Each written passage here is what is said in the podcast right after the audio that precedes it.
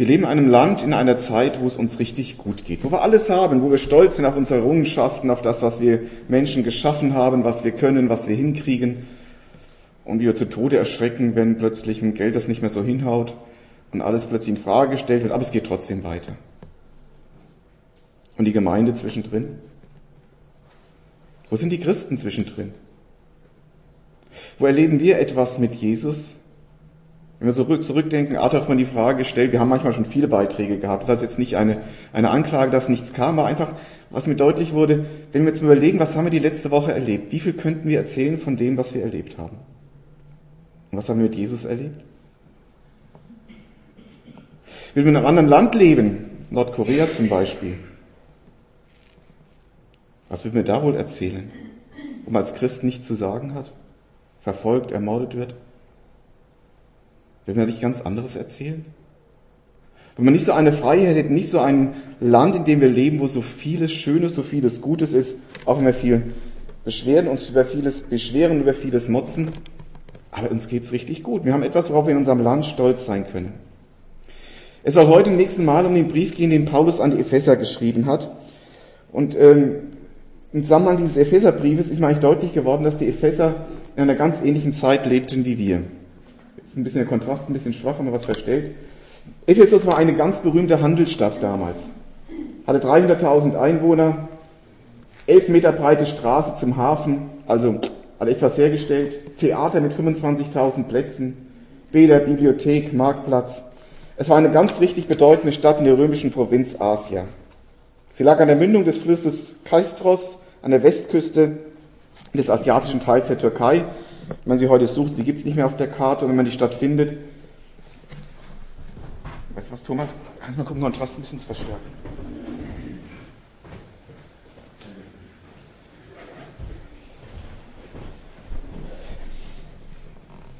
Wenn man heute die Stadt sucht und findet, ist sie kilometerweit inzwischen von dem See weg, also den Hafen, der wird irgendwo im Trockenen liegen, weil das Wasser sich zurückgezogen hat.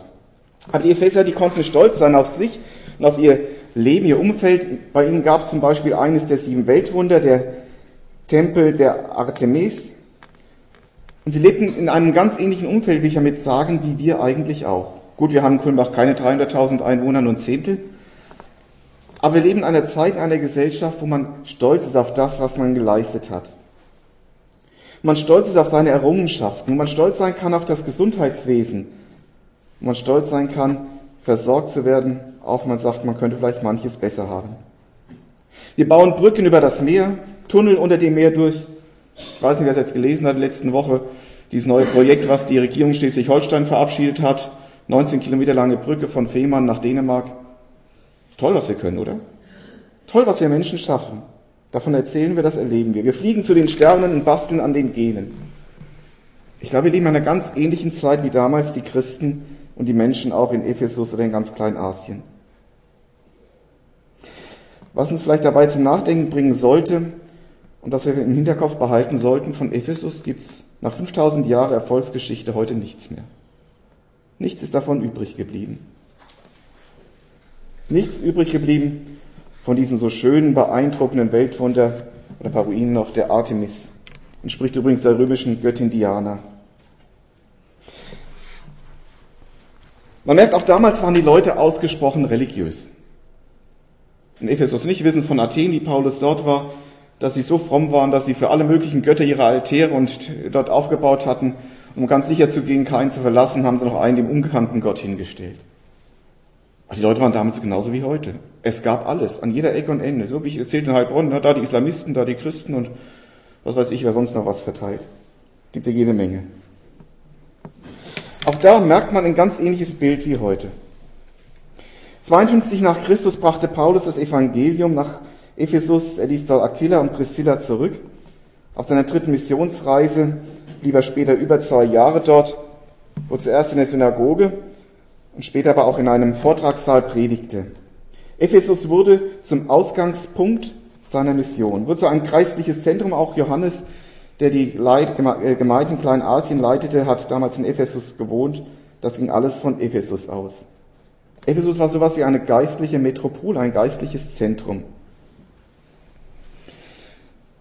Als ich so mir so bewusst machte und darüber nachdachte, dachte ich mir, gibt doch auch da eine Parallele zu Deutschland, oder? Zu unserem Land.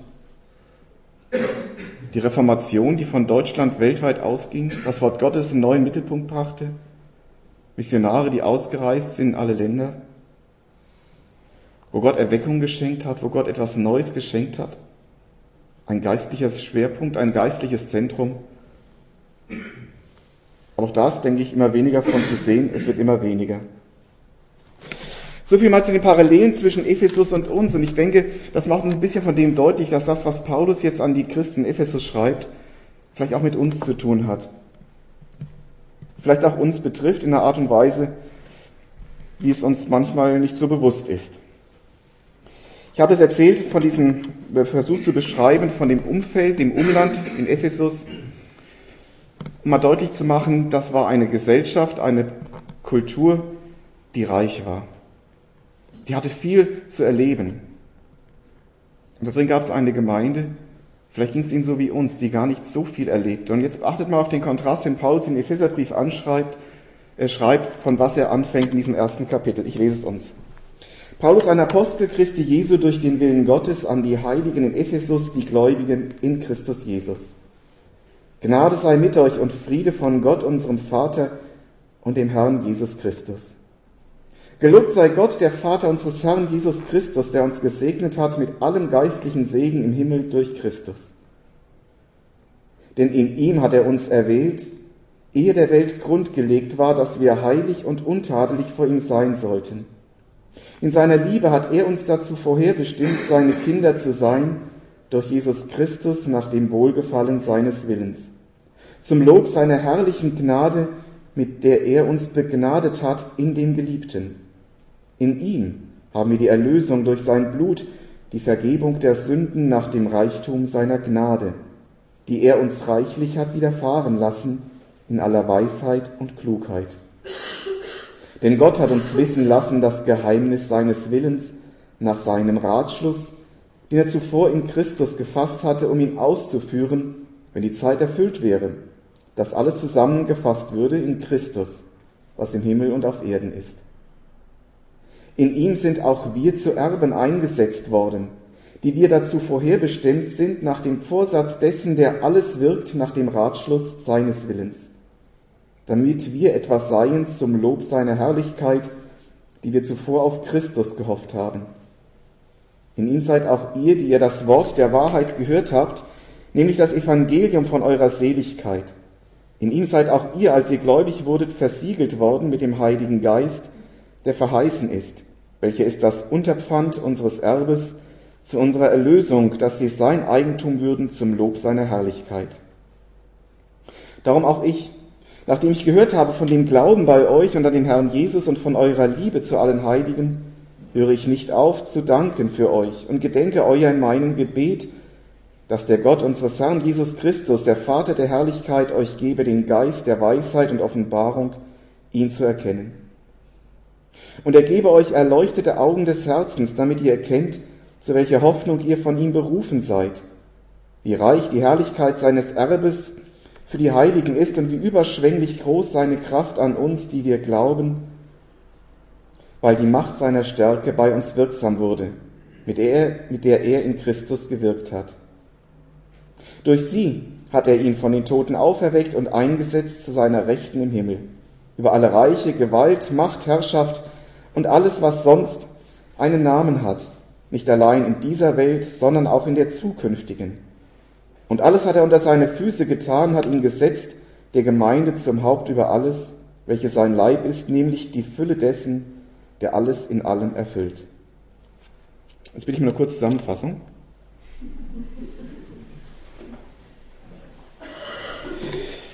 Paulus legt hier so richtig los. Er zieht so einen richtig vom Hocker.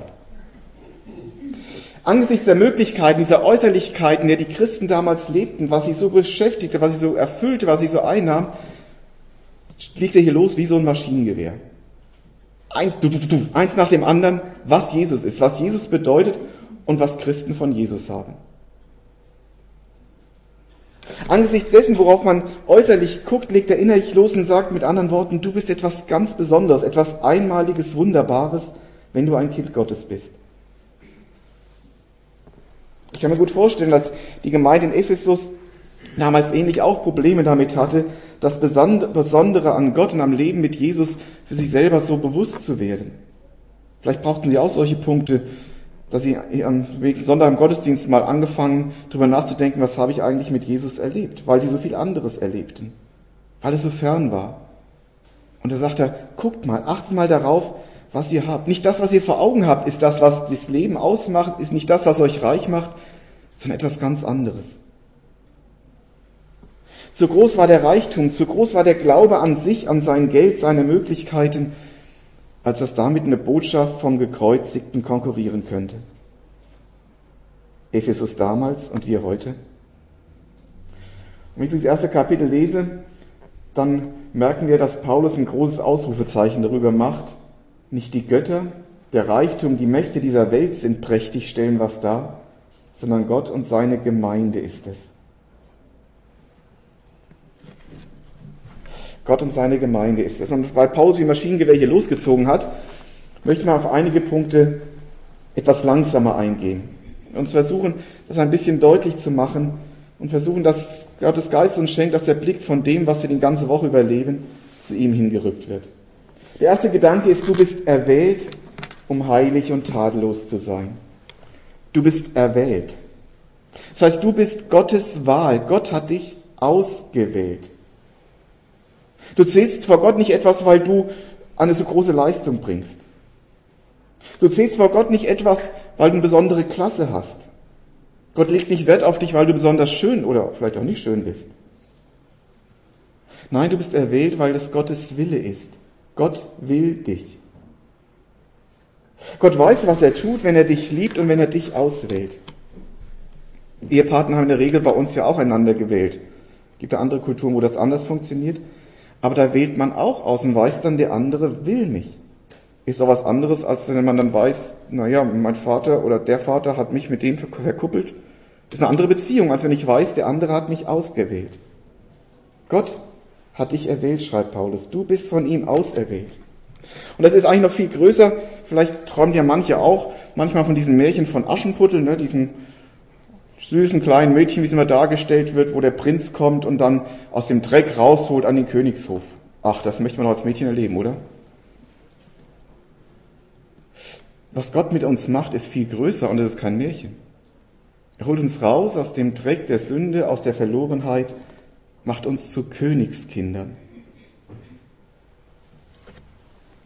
Für Christen, für Menschen, die Kinder Gottes geworden sind, ist das alles kein Märchen, sondern eine Tatsache. In Jesus sucht der heilige Gott, der allmächtige Schöpfer dieser Welt, dich und mich aus, um mit ihm leben zu dürfen. Gott wählt uns kleine Menschen, die wir oft so viel Mist bauen, aus, weil er uns lieb hat. Und wer Ja sagt, kommt an, den, an Gottes Königshof, wird durch Jesus für tadellos und heilig erklärt. Das ist das Schöne an dem Märchen ja von Aschenputtel. Ne? Die konnte sich kein größeres Kleid kaufen. Ein bisschen Zauberei war dabei, das mal schön aussah. Aber nachher im Hof hat sie ja alles gehabt. Und so macht's Gott mit uns auch. Er hat uns lieb, sagt du, ich möchte, dass du zu mir kommst. Und alles, was er nicht hinhaut, übernehme ich. Wer Ja sagt zu Jesus, wer Kind Gottes geworden ist, taucht in eine neue Welt ein und kann und darf nun und soll auch anders leben überlegt, wenn, wenn Gott uns so beschenkt, wie können wir eigentlich dafür danken? Ich habe keine andere Idee gefunden. Ich glaube, es ist auch kein anderer Dank möglich, als dass ich als Kind Gottes lebe, wozu er mich gemacht hat.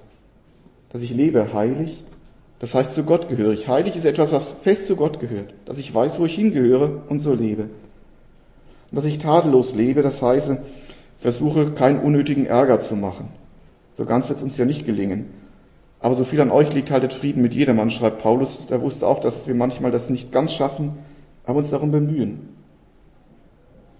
Und Jesus liebt uns trotzdem, wenn es uns nicht gelungen ist. Immer wenn ich darüber nachdenke, merke ich, wie sehr ich von unserer Zeit, von unserem Reichtum geprägt bin. Und es kostet manchmal, kostet manchmal eine ganze Menge Aufwand und Zeit, es sich bewusst zu machen, dass das, was ich die ganze Woche überlebe, eben nicht das Leben ist. Letztlich Paulus hat es ja auch mal so schön formuliert, ein Dreck ist gegenüber dem, was Gott uns gibt. Geht es euch auch so? Jesus hat mehr zu bieten. Von Jesus könnten wir und müssten wir eigentlich viel mehr erzählen können als von dem, was unseren Alltag so ausmacht. Von Geld, Hobby, Haus, Auto, Computer und so weiter. Und ich lese, wie Paulus das so den Ephesern schreibt, könnte er das nicht genauso gut uns auch schreiben?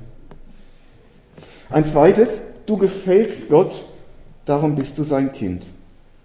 Du gefällst Gott, darum bist du sein Kind. Ja, Gott hat nicht nur Wohlgefallen an dich, er ist auch auf deiner Seite. Er mag dich. Er trägt dich und er trägt dich so, wie du bist.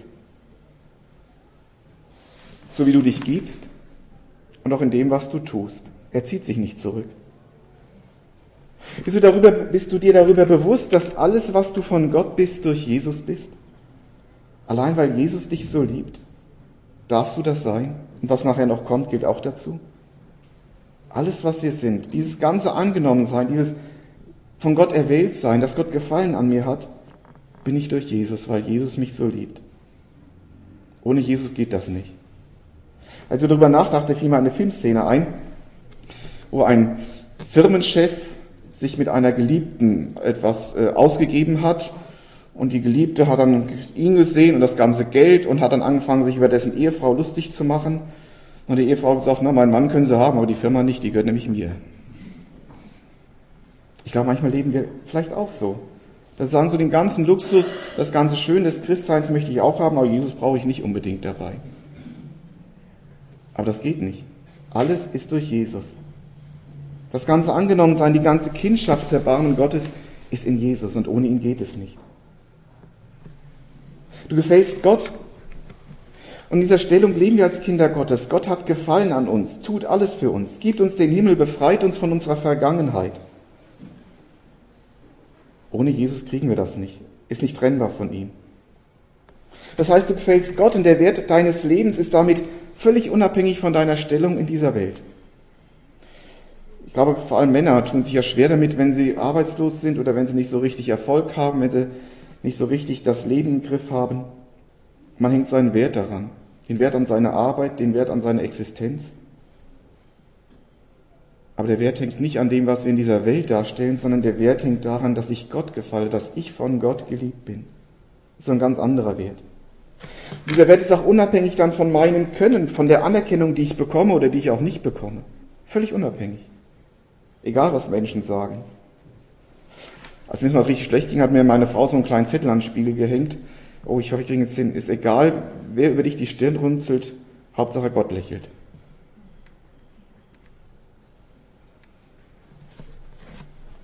Dein Wert hängt allein damit zusammen, dass Gott Gefallen an dir hat.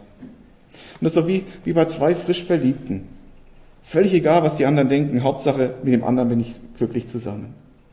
Und so möchte Gott mit dir, so möchte Gott mit mir, mit uns zusammen sein. Gott hat Gefallen an dir. Lässt du dir das gefallen? Vielleicht denkst du aber jetzt, was ist, wenn Gott merkt, dass ich mit meiner Art und meinem Tun ihm aber zu teuer komme? Wie gewonnen, so verronnen? Lässt er mich dann fallen wie eine heiße Kartoffel? So ein Hintertürchen offen. Heute heiratet man ja relativ spät, wenn überhaupt, man möchte so ein kleines Hintertürchen noch offen halten, was passiert, wenn es nicht gut geht. Und das hat man vielleicht gefühlsmäßig auch auf Gott übertragen. Oder man erlebt in der letzten Zeit, dass man als Topmanager ganz schnell auf der Straße steht, wenn es nicht so richtig läuft. Fußballtrainer sind ja genauso schnell gefeuert. Wie wird Gott reagieren, wenn er mitkriegt, wie ich wirklich bin? Aber da ist Gott völlig anders. Er lässt nämlich nicht locker, wenn wir nicht locker lassen. Du bist bezahlt durch Jesu Blut, der dritte Gedanke. Du bist bezahlt.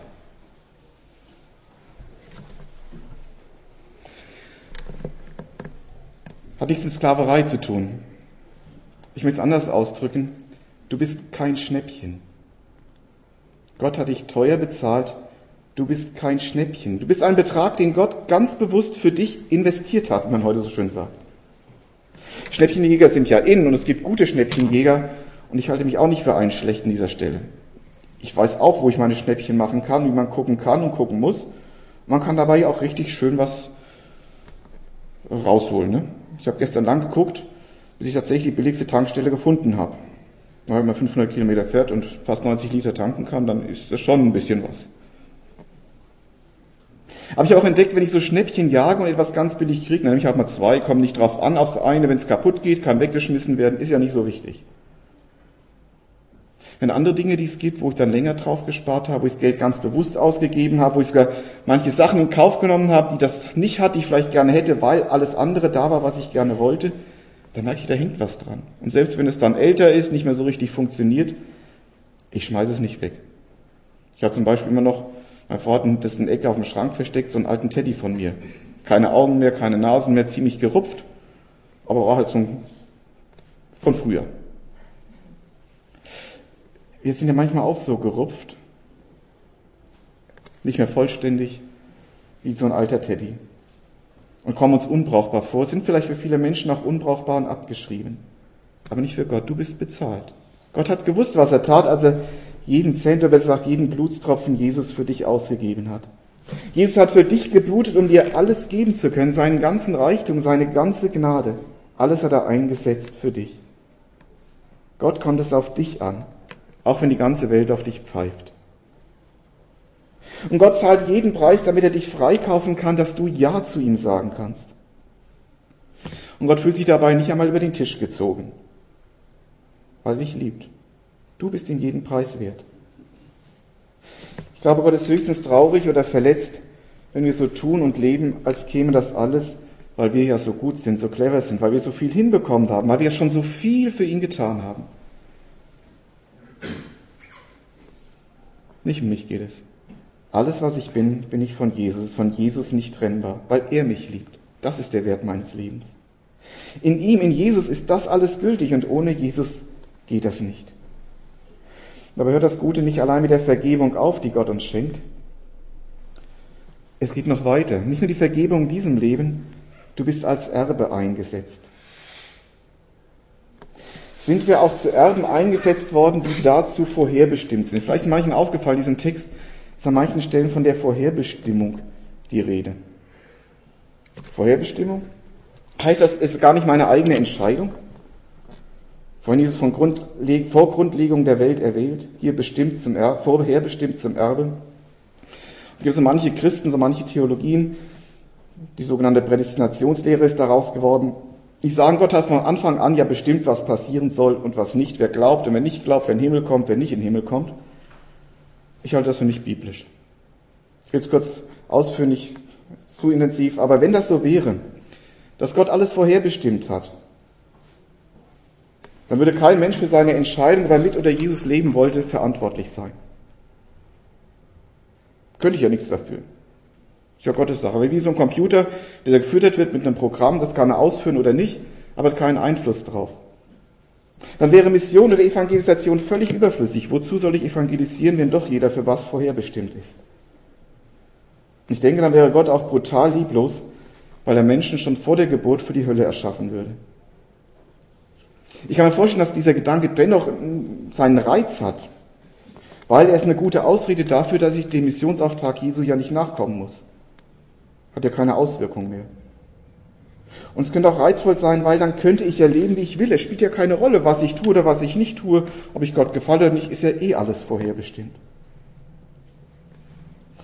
Mit diesen spitzen Aussagen, die so letzte Konsequenz dieser Linie aufzeigen, möchte ich deutlich machen, dass das haarsträubend der biblischen Botschaft widerspricht, dem Wort Gottes. Wenn Jesus sagt, ich will, dass alle gerettet werden, alle zur Erkenntnis der Wahrheit kommen, wenn er aufruft, allen Menschen einzuladen, dann passt das nicht zusammen. Aber wie sind solche Aussagen, die jetzt da stehen, mit vorherbestimmt anders zu erklären? Allein dieses Bild, was Paulus hier gebraucht, gibt die Antwort ja schon für sich. Das Bild vom Erbe macht es uns eigentlich einfach zu verstehen. Ein Erbe ist etwas, was ich von einem, wie es im Fachjargon heißt, Erblasser bekomme, also ein Erbe hinterlässt. Und sein Erblasser bestimmt einen zu seinem Erben.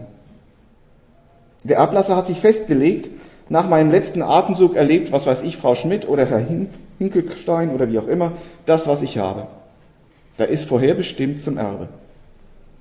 Das hat er handschriftlich irgendwo aufgeschrieben oder notariell beurkundet und nach seinem Tod ist daran nichts mehr zu rütteln.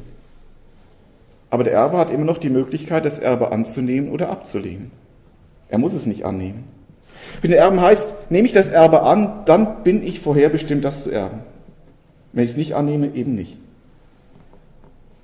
Und so hat Gott sich in Jesus auch festgelegt. Wer Jesus glaubt, wer Jesus zum Herrn und Bestimmer über sein Leben macht, der hat das Leben. Der ist Erbe, vorherbestimmt, den Himmel zu erben. Damit hat Gott gesagt, was wir davon haben, wenn wir ihm vertrauen, wenn wir ihm glauben. Der Himmel ist uns sicher. Nun ist vielleicht noch ein bisschen schwierig. Wir sind zwar als Erben eingesetzt, aber die meisten Erben wissen das ja. Nicht jeder erlebt so eine schöne Überraschung, dass ein reicher Onkel Amerika ihm Vermögen geerbt hat oder vererbt hat. Die meisten wissen es ja vorher, dass sie eingesetzt sind. Und ich weiß von manchen aus guten Gründen auch die falschen noch ein bisschen rum oder geben ein paar Hinweise, wie das richtig formuliert sein muss, dass auch alles seinen richtigen Gang geht. Aber habe ich auch einen Beweis in der Bibel? Gibt Gott mir einen Beweis, dass ich als Erbe eingesetzt bin? Ja. Gott gibt uns sogar einen Pfand. In ihm seid auch ihr, als ihr gläubig wurdet, versiegelt worden mit dem Heiligen Geist, der verheißen ist, welcher ist das Unterpfand unseres Erbes. Mit anderen Worten, du hast Gottes Pfand erhalten. Und das mit der Versiegelung durch den Geist wird ja auch manchmal ähm, etwas zerrissen und kommt eine eigene Lehre an mancher Stelle bei durch, dass man erst eine bestimmte Stufe, einen bestimmten geistlichen Level erreichen muss, um versiegelt zu sein, um richtig Christ zu sein. Darum geht's nicht. Ich möchte dann etwas deutlich machen an den dreifachen Wirkungen, wie der Heilige Geist an uns Menschen wirkt, in drei Schritten. Der erste Schritt, den der Heilige Geist an uns wirkt, ist, er befreit uns von der Festlegung auf den Satan. Das heißt, dass ich als Mensch in dieser Welt überhaupt mal anfangen kann, mir über Gott Gedanken zu machen, ist schon Wirkung des Heiligen Geistes. Wir sind verkauft an den Satan, durch Sünde verkauft an den Fürsten dieser Welt. Und er hat ein rechtmäßiges Recht auf mich. Und es Wirkung des Heiligen Geistes, dass er uns von dieser Festlegung befreit, uns in eine Art Freiraum stellt, in dem ich sagen kann, in dem ich merke, Gott hat Interesse an mir, Gott liebt mich und mir die Möglichkeit gibt, mich zu entscheiden. Und so ist es, wenn wir zum Beispiel darum beten, dass Menschen zum Glauben kommen, dass wir Menschen diesen Freiraum ermöglichen, dass Gott ihnen nochmal eine Entscheidungszeit gibt, wo sie überhaupt die Möglichkeit haben, sich zu entscheiden. Die zweite Schritt, der Heilige Geist versiegelt. Wer in diesem Freiraum Ja zu Gott sagt, wer sein Leben Jesus übergibt, wer dem Werben der Liebe Gottes nachgibt und sagt, ja, ich möchte das auch, der bekommt den Heiligen Geist, heißt es.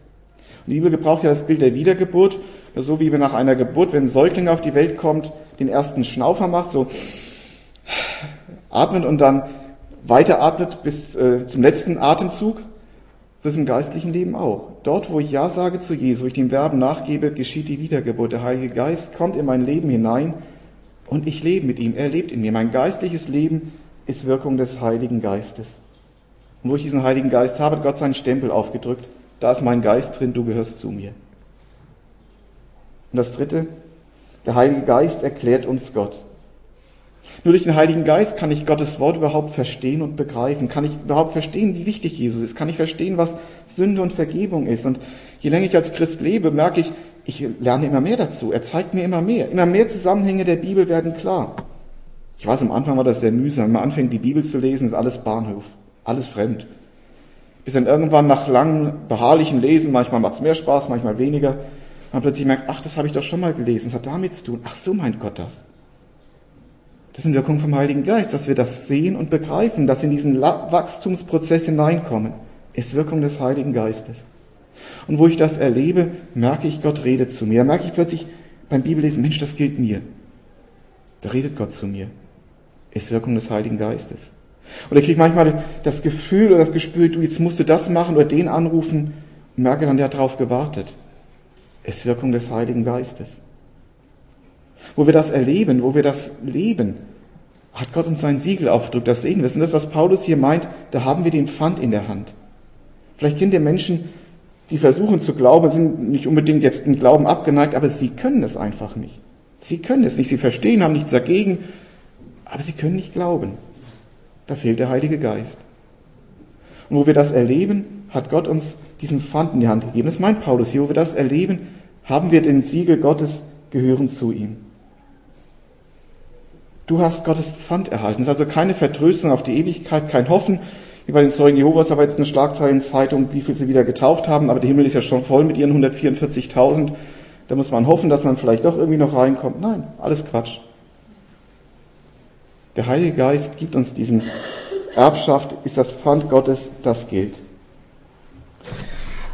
waren jetzt ein paar wenige Punkte eigentlich von dem, was Paulus geschrieben hat. Dieser Kontrast zu dem, was die Außenwelt, die Umwelt in Ephesus darstellt und was die Gemeinde darstellt. Und wenn er sich so bewusst macht, wir sind Erben, wir sind erwählt, wir sind freigekauft, wir sind teuer bezahlt, wir haben Pfand Gottes erhalten, dann müssen wir noch richtig strahlen, oder?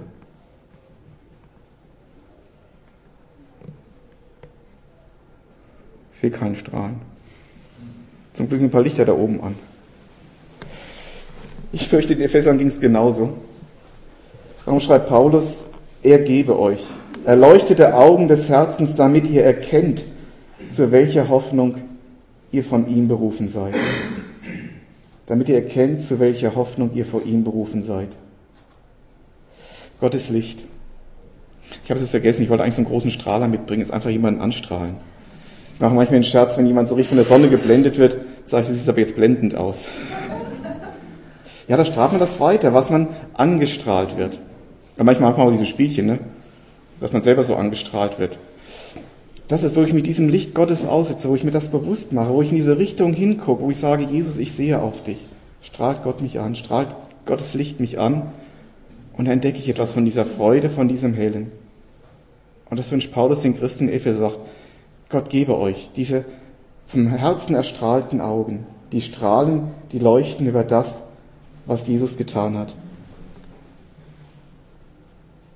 Vielleicht wäre es schön, wenn wir, ich weiß nicht, ob es nächste Woche beim Jahresfest reinpasst, aber in den anderen Sonntagen ganz neu erzählen, entdecken können, was wir mit Jesus erlebt haben. Dass wir es uns mal vornehmen zu sagen, ich will mal nicht auf das nur gucken, was meinen Alltag ausmacht. Ich will mich nur freuen, dass ich gestern billig getankt habe. Ich will mich nur freuen, dass ich da ein Schnäppchen gemacht habe, dass ich das habe, dass ich meine Arbeit noch habe oder sonst was. Dass uns mal das bewusst wird, was Paulus hier schreibt, was wir an Jesus haben. Vom Aschenputtel an den Königshof. Und dass wir das entdecken, indem wir in diese Richtung gucken. Ich bin mir sicher, wenn wir diese Blickrichtung einschlagen, dann brauchen wir kein Licht anmachen. Dann brauchen wir uns nicht selber mit Taschenlampe anstrahlen.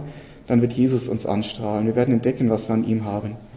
Das will Paulus den Ephesern hier schreiben und ich glaube, wir brauchen es auch. Gott schenke es uns. Ich möchte noch beten.